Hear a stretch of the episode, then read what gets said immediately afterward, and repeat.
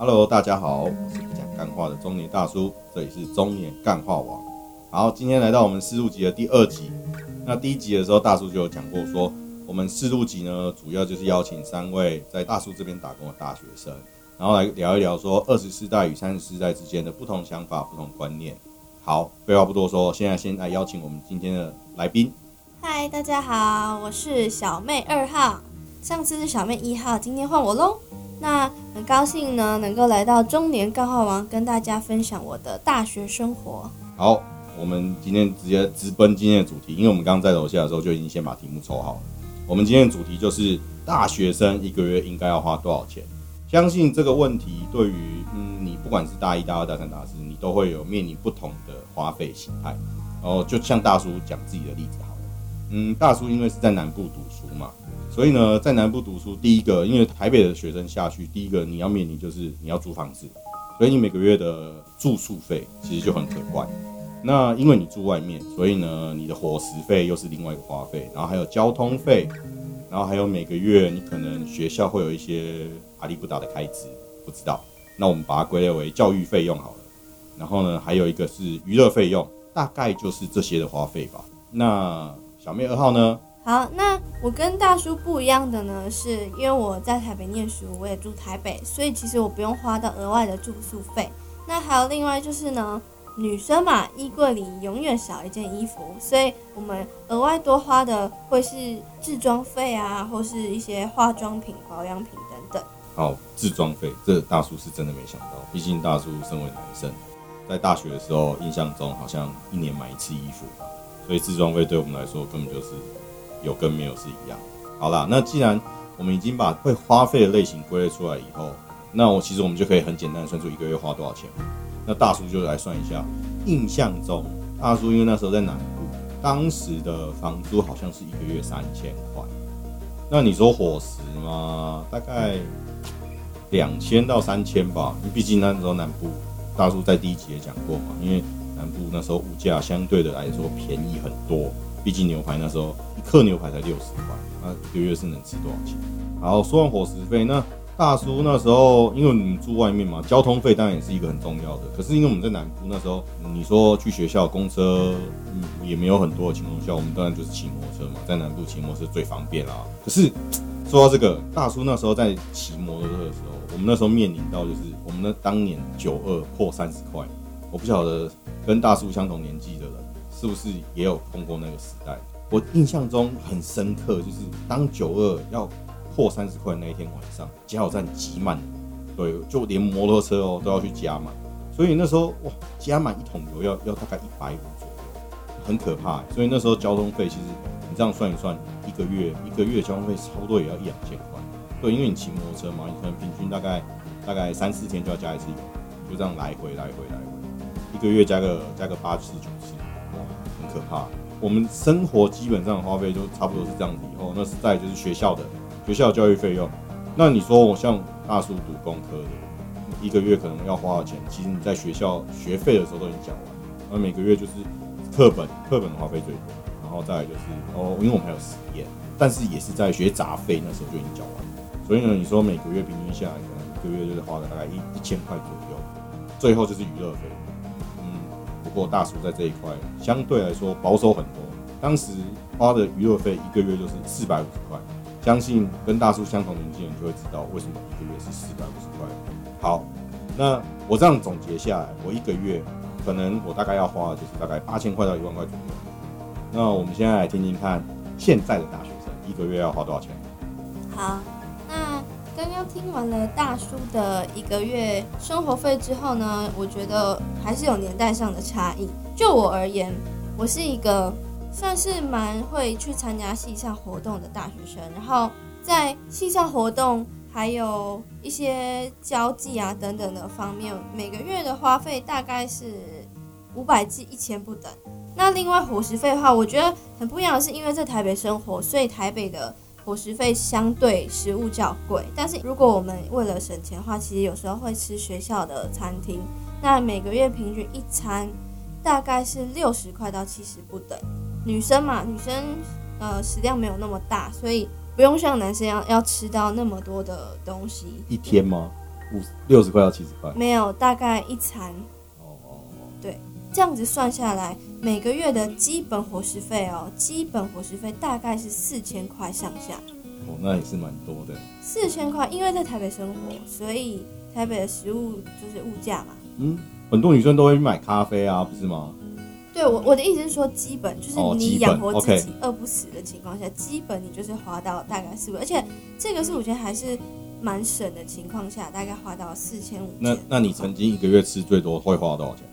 呃，我基本大概就是四千五千，但是你知道有时候就是会跟朋友聚会啊，那有时候可能难免生日，谁又生日要庆生，所以这样加一加起来，有时候就会大概到六七千左右。哦，哦，对，但就是看个人的情况，因为我自己是一个蛮呃蛮喜欢交际，跟朋友出去，对，所以我的呃社交活动相对来说会比较多。那再来的话就是交通费，呃，像在台北的话，捷运很发达嘛，捷运、公车啊都很发达，而且女生嘛，所以其实我们就像我自己的话，我都是搭大众运输。那搭大众运输的话，最多就是现在都会有月票，所以基本上每个月的交通费的话就是一二八零。那我觉得跟大叔的在呃二十几年前的交通，十几年前好，我们差十岁而已，好不好？啊，十二岁。好，那大概也好像也差不多哎，因为如果说你说那时候骑车的话，对，所以交通费的话，我相信大家如果在台北市搭大众运输，应该大部分都是这个价钱。那再来，我觉得很不一样的是，男生跟女生的不同就是呢，女生的衣柜里永远少一件衣服，所以我们每个月都会有一定的置装费。那再加上如果你要参加活动啊，或者呃，都女生都爱美嘛，所以难免会需要一些化妆品、保养品，一定是基本的。所以我觉得在这这方面的开销上，又会比大叔再多个一两千左右。那除了自装费，还有什么花费？呃，除了自装费以外，我觉得剩下的，我因为我刚刚说的，像伙食费啊、交通费、电话费啊等等，都是算是基本的生活开销嘛。那置装费、化妆品、系上活动、聚餐等等，我觉得就算是额外的开销，就是看你个人自己的平常的生活品质，还跟你自己想要过什么样的生活。那我觉得还有另外一项是呃课程以及课本的费用，就是像我们在大学上课，其实课本费还蛮贵的，因为大学课本都很厚嘛，然后一本都可能要五六百块以上，所以我觉得在大学的这方面的呃花费，其实我觉得也蛮大的。那再加上每个人读的科系不一样嘛，那我自己读的是设计系的话，额外的就是需要一些作品的制作费。哦，其实我说实在话了，五六百块很少很少。就因因为你们是还有另外都教程嘛，对不对？那教程买的课本怎么样也是中文书吧？对对，所以中文书你说五六百，其实相对来说便宜很多。像大叔那时候读工科，印象中在大一的时候买了大概七八本书吧，每一本书都要一千二、一千三。我不晓得现在是不是有更便宜或者更贵什么的，但是在当那时候，我们一个学期要买的书可能就就差不多光书本费用就要快一万块。好，我们现在全部都讲完，那你你你这样总共加总起来，你一个月要花多少钱？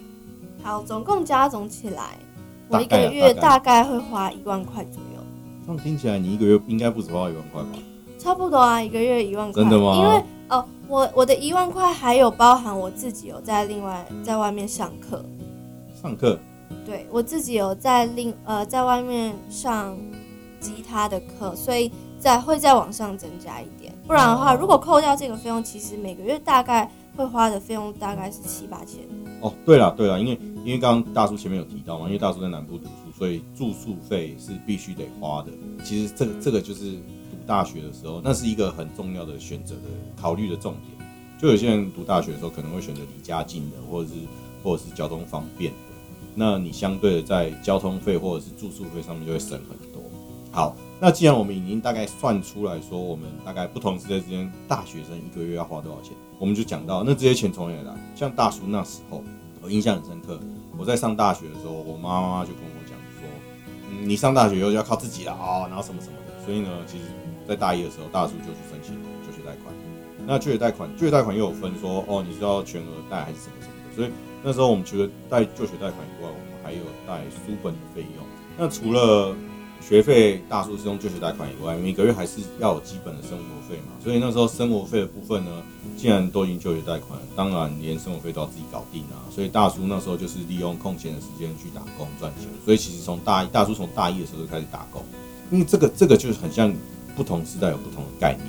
就我有听过很多家长，不同的家长，因为大叔就是主要那时候打工都在做一些教职的部分，就喜欢打工啊，或者是说去当家教啊，都会听到有一些家长就会说，就例如说，哎，大学生就应该专心读书啊，不应该让他去打工啊，什么什么什么。但是，但是因为我们小时候家里就也没有说到很富裕，所以大叔必须得去打工。那靠打工去支持就是基本的生活开销，我相信是很多大学生会面临到的问题。呃，像我觉得啊，我自己是觉得大学生一定要出去打工。虽然说我自己身边很多有些朋友的家长也都是会觉得说，你不要出去打工啦，就是要好好念，就跟刚刚大叔讲的一样，就是要好好念书，然后出去打工就是在浪费时间。但是我觉得大学生最好能不跟家里拿钱就不跟家里拿钱，这是我自己。对我自己的期望嘛，我其实蛮幸运，就是说我们家里是一直支付我的生活费到我大二。当然，我从大一开始我就有在打工。那其实打工赚的是我自己额外的花费，就也就是说，除了生活费以外，我自己赚就算是我自己的零用钱。那一直到大三了，我现在才开始就是不跟家里拿生活费。哦，好，既然讲到打工，那大叔就不得不问。你觉得打工会影响到你的课业吗？说真的，那时候在南部，其实说真话，工作机会相对台北少很多啦。我们就顶多，我我听过的，我同学的，就很多都是要么就是家教。那其实你这个就跟你的上学时间其实是不会互相抵触的。那那可是因为在台北的工作环境就又变得更多样化，所以呢，不晓得说，嗯，你你的打工会影响到你的课业吗？呃，我自己是觉得打工其实是可以真的。就是不会真的影响到课业，我觉得完全是看自己个人的时间管理以及你自己对于你课业的要求。哎，好，那既然说，既然讲到打工，那那最后关于打工，大叔也是想问一下，就是说打工对你来说意义是什么？就对你来说，你你现在只是纯粹为了赚钱吗？还是说你可以其实从中学习到什么东西？嗯，我觉得在大一、大二的打工，通常都是以赚钱为目的，还有丰富自己的生活。为主吧，因为其实大一、大老师说的大学生真的没有什么能力，所以其实你能找的打工，大多都是那种服务业啊、餐饮业啊，顶多如果你成绩好一点，就是家教啊、呃补习班等等。除非你是未来想要走教职，那就另当别论。那我觉得到了大三、大四以后的打工话，就比较会是呃以未来跟系上自己的科系有相关，还有说你未来想要走的职业为。前提去找这样的工作，然后我觉得到了大三、大四之后，其实有基本的一定能力跟沟通能力之后，其实在这方面的工作就需要能够累积自己的经验跟作品，对于未来的进入职场能够比较快的衔接，一方面又可以赚钱，因为像到了这个年纪之后去找工作啊，其实所以照你的说法的话，你应该也是就是就是在这个时候心情的转变，才会让你觉得是不是应该要找这方面工作。对啊，因为我认为我现在应该开始好好累积自己在呃职场上实务性的能力。哦，对，比较属于实务性的了。所以，所以其实其实这这跟我们第一集的主题就有点有一点有一点就是大概很类似，就是说其实。对现在大学生来说，在大一、大二选定好目标以后，其实大三、大四就应该去针对自己想要做跟为了自己未来想要做的事情去找一些，就例如说去去打工啊，或者去多学一些相关的技能。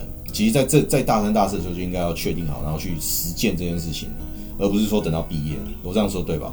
对啊，是没错。嗯，好。那讲到打工，最后最后大叔就只想问一个问题，因为大叔其实在大学的时候，就因为毕竟工作之间的转换嘛，就是就像那时候大叔在大二的时候，家教学生就刚好毕业了，所以呢，你你会在工作转换的中间，会短暂的就是手头比较紧，因为毕竟你是已经出来打工自己生活了，那那所以你要支配你自己的金钱，那在没有工作的情况下，你金钱你一定要先。